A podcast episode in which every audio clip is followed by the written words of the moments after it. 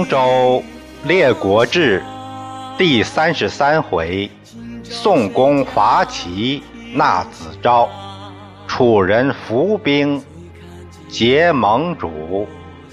第二节：宋襄公伯业。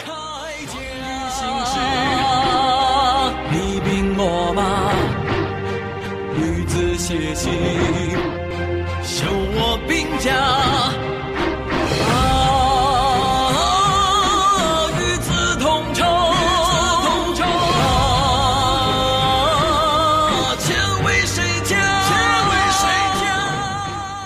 上回说到宋襄公把世子昭送回齐以后，还是听取了子瑜的建议的。交接完毕，他就回国了。没想到刚到国境县，世子昭又被齐拒收，赶出来了。就这样，宋襄公二次点兵，兵临临淄。临淄城四门紧闭，坚守待战。宋襄公一看这样，就让三军准备攻城。公子商人就找来公子元、公子潘商量：现在宋来攻城，我们不如趁他们立足未稳，搞个突袭。要是胜了更好，要是败了，我们各奔去处，不能坐以待毙。那等到多国部队来了，就顶不住了。这两位公子一听也是，于是当夜这四家偷袭宋营，他们也搞不清楚敌方的情况，就是瞎撞。前营是由公子荡率领，他没防备，结果大败，自己弃营跑了。中军的公孙固，后军的华御士，听说前营有失，都前来接应。这四家也没有一个统一指挥，心也不齐，结果让人家杀的大败，一直打到天亮。公子元一看取胜无望，带着手下心腹数人投奔魏国去了。公子潘、公子商人回军往城里就跑，这城门都来不得及，来不及关。宋军也跟着就进了城，崔敖为世子昭御车，他是司机，长驱直入。上清国一众听说四家兵散了，世子已经进城，他就聚集了百官和高虎一块拥立世子昭即位。就以本年为元年，这就是孝公。孝公嗣位以后，论功行赏，把崔敖封为大夫，又出了很多金钱犒赏宋军，那这少不了。襄公。在齐国留了五天，然后回了宋国。鲁僖公他听说吴亏有难，就起大兵来救。可是到了齐境，他听说人家孝公已经立位了，那他就，呃，现在是生米做成熟饭了，那就撤兵了。可是这个举动。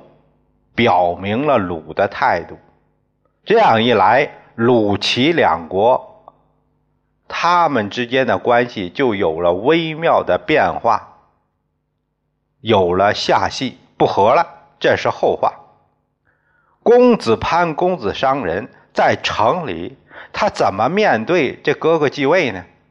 他俩把责任都推到了公子元身上，就说：“呃，他鼓捣。”呃，我们俩做的，国高两位监国也装糊涂，不想打击面过大，所以呢，只盯住树雕、易牙这些人的党羽，全部斩尽杀绝，别的人一律不再追究。这年的秋八月，桓公葬于牛首冈之上，连起了三个大坟。燕娥的坟也辅葬在旁边，另外还有一个小坟，这什么坟呢？是吴亏、公子元，因为他们的原因，啊，这就算叛乱嘛，把长卫姬、少卫姬这两宫的工人全部下令陪葬、殉葬。死者就殉葬的人数百人。到了后来的晋永嘉末年，天下大乱，在牛首岗这个地方的村里的人发现了桓公他这个大墓，也其实也就是掘开了，掘开以后。里面有水银池，那水银有毒啊，就是汞，寒气触鼻，哎，那毒气大，人根本都进不去。过了好多天，这水银它挥发，挥发以后，有人带着呃去狗，带着狗狗这踏入看狗狗能不能适应，狗鼻子不是好使吗？进到这坟里边，把里面的金银，嗯，这这什么，嗯，这陪葬的是什么珠宝啊，还有这很多东西，都从那个坟里边搞出来，不可胜数啊！这个坟里边骸骨狼狼藉，那殉葬的人真多呀。从这儿可以知道，孝公那个时候对他父亲是实施了厚葬的，就是为了表孝、表明孝道吧。这厚葬其父，有什么用呢？这才是活着不孝，死了乱叫。可能就是因为世子昭厚葬桓公，他这个庄重。后面才有了一个谥号叫孝公，但也不能排除这有讽刺的意味。宋襄公拥立世子昭，他认为自己做了一件了不起的事儿，有盖世奇功，不得了了。他就想代表齐国搞个会盟，过一把盟主瘾，可是又怕约盟。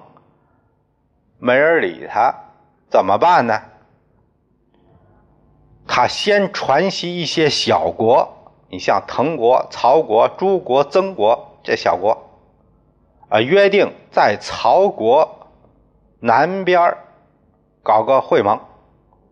曹国、朱国这两个国君都按期都到了，滕国是个子爵，他的国君叫英齐。他比前面这两位国君晚来了点儿，这晚来了点儿，宋襄公就取消了他的会盟资格，把他关进了小黑屋。曾国军一听说，哎呀，滕国国君给关小黑屋了，他害怕了，他赶紧来赴会。紧赶慢赶，还是晚了两天。宋襄公就对大臣们说：“我这边刚倡议盟好，曾小国就敢这样怠慢，迟到了两天。要是不给点颜色看看，那还能有规矩吗？”嗯，公子荡说：“齐侯当年南征北讨。”可是，一直没有能让东夷臣服。要是想在中国立威，必然得先让东夷臣服。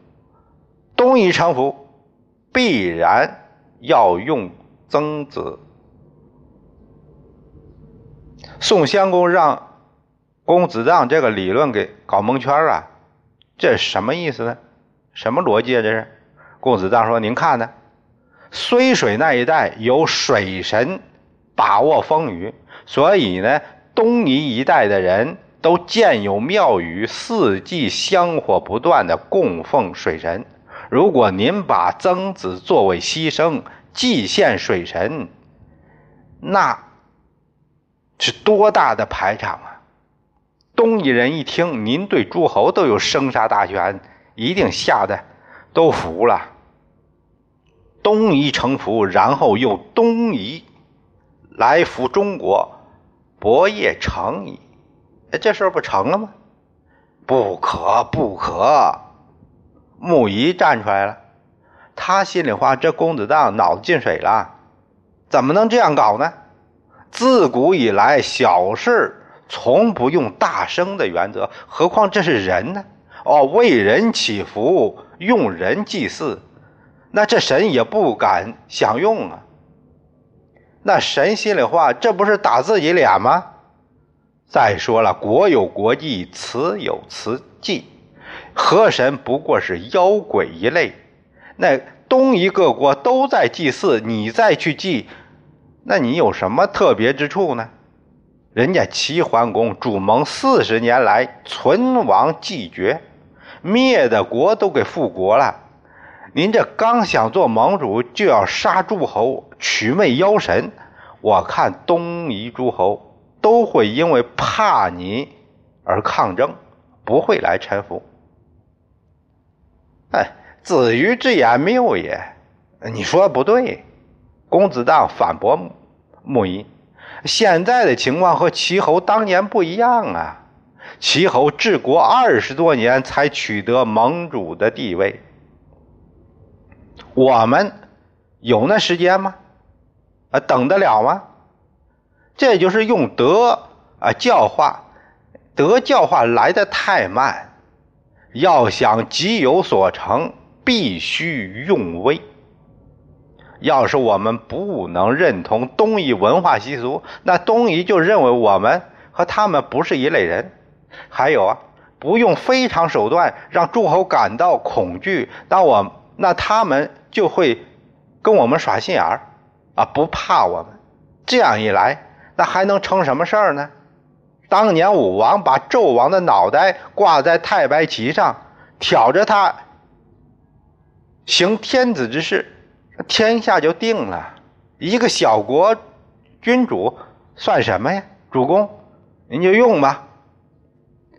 宋襄公一心急于称霸，他听不进去穆仪的话，让朱文公把曾子提了出来给杀了，杀而烹之，煮了一锅，用来祭祀睢水水神。并且让东夷各军长啊都来会稽，这些军长一直对宋的政策不满，接到通知，没一个来的。关在小黑屋的滕子婴奇吓个半死，赶紧用重金行贿宋公左右，就这样才保了一条命。曹国大夫西附基对曹共公相。曹共公啊，他叫襄，名襄。他说啊，宋造而虐，势必无成，不如归也。哎，就他这样的，能成什么事儿？咱们走吧。共公向宋公辞别，要回去了。什么表示也没有。襄公大怒，派人指责曹共公的错。啊，古者国君相见。有朴资犒劳，以修宾主之好。寡君逗留于君之境上，非一日矣。三军之众，尚未知主人之所属，愿君图之。啊，历来国君相会，这吃喝都有安排。我在你们这儿这么多天了，还有手下这么多弟兄，还没受到你们这地主之谊呢。你得想着做个安排呀！大夫西富基说了，要说正常的国事往来呢，我们是要按正常的这个礼仪招待。可是您这是为公事儿来到我们南边，况且我们为了您这事儿也出行奔走，这已经够意思了。您这怎么能让我还尽地主之谊呢？真不好意思，我做不到啊。说完，人家君臣走了。宋襄公越寻思越生气，传令。要发兵伐曹，穆仪上前又拦住了。当年桓公会盟，人家所到之处都是厚往薄来，从来不计较别国的呃什么不周到啊，或者是呃失敬这事儿，都是宽以待人，这样才会积下很多善意，往后行事就方便多了。现在曹虽然缺礼，但对我们来说。也没什么损失啊，何必为这事儿动兵呢？宋襄公啊，现在膨胀的不得了，他哪听得进去啊？派公子荡带兵三百胜攻打曹国，西附基人家这边早有准备，深沟高垒，不跟你接触，就这样跟你耗，一耗耗了三个月，公子荡什么也没捞着。郑文公这边一看齐桓公这棵大树倒了，他撺掇着齐、鲁、陈、蔡四国国君在齐国境内和楚成王会盟，这姿态就是一个媚态，展现了一个积极分子的角色。楚成王当然高兴了，这不有人给他抬轿子吗？宋襄公听到这个消息，他大吃一惊，啊，我这边什么事儿还没定呢，人家都有了新组织了。他还有一个顾虑，这齐鲁两国要是有人倡议楚成王为伯，那我也争不过呀。再有了，这曹国要是拿不下来，总这样耗着。再打了败仗，那让让人家笑死了，还是撤兵吧。于是他让公子荡回来了，曹共公也不愿意接个仇家，随后又过来赔了个礼，宋襄公也就借坡下驴，两国就又和好如初了。宋襄公一出手，连小国都没搞定。各大诸侯国还有向楚靠拢的意思，可是他称霸的欲望不减，上老火了，就和公子荡商量对策。公子荡这个大明白，他说：“现在大国有谁呀？不过是齐楚。齐国现在新军刚立，纷争才平息，国事未彰。”他自己都管不过来自己，啊，还显示不出来他强势。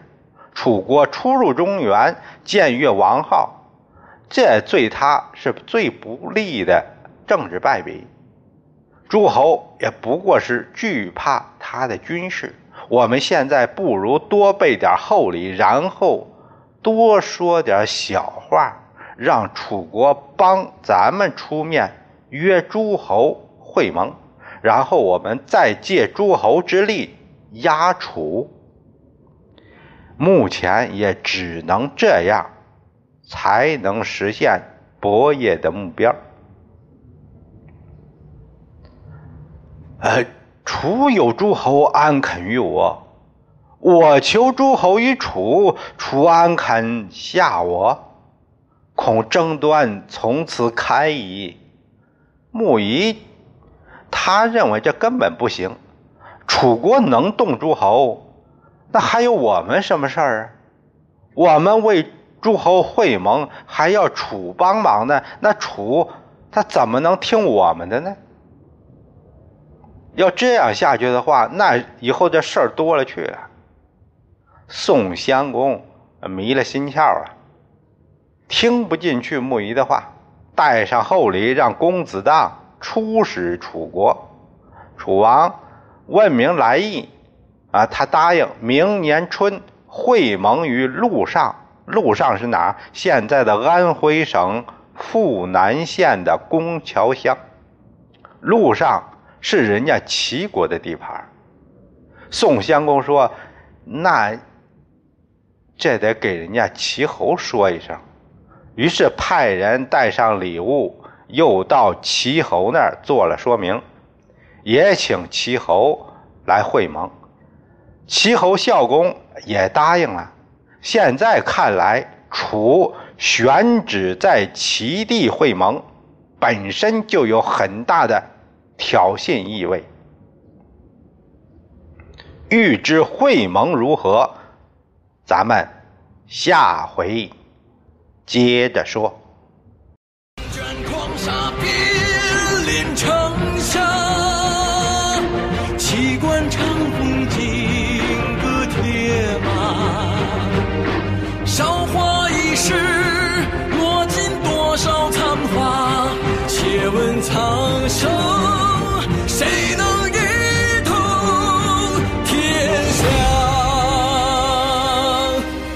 血染万里黄沙，今朝谁家天下？醉看几度落霞。泪洒谁家铠甲？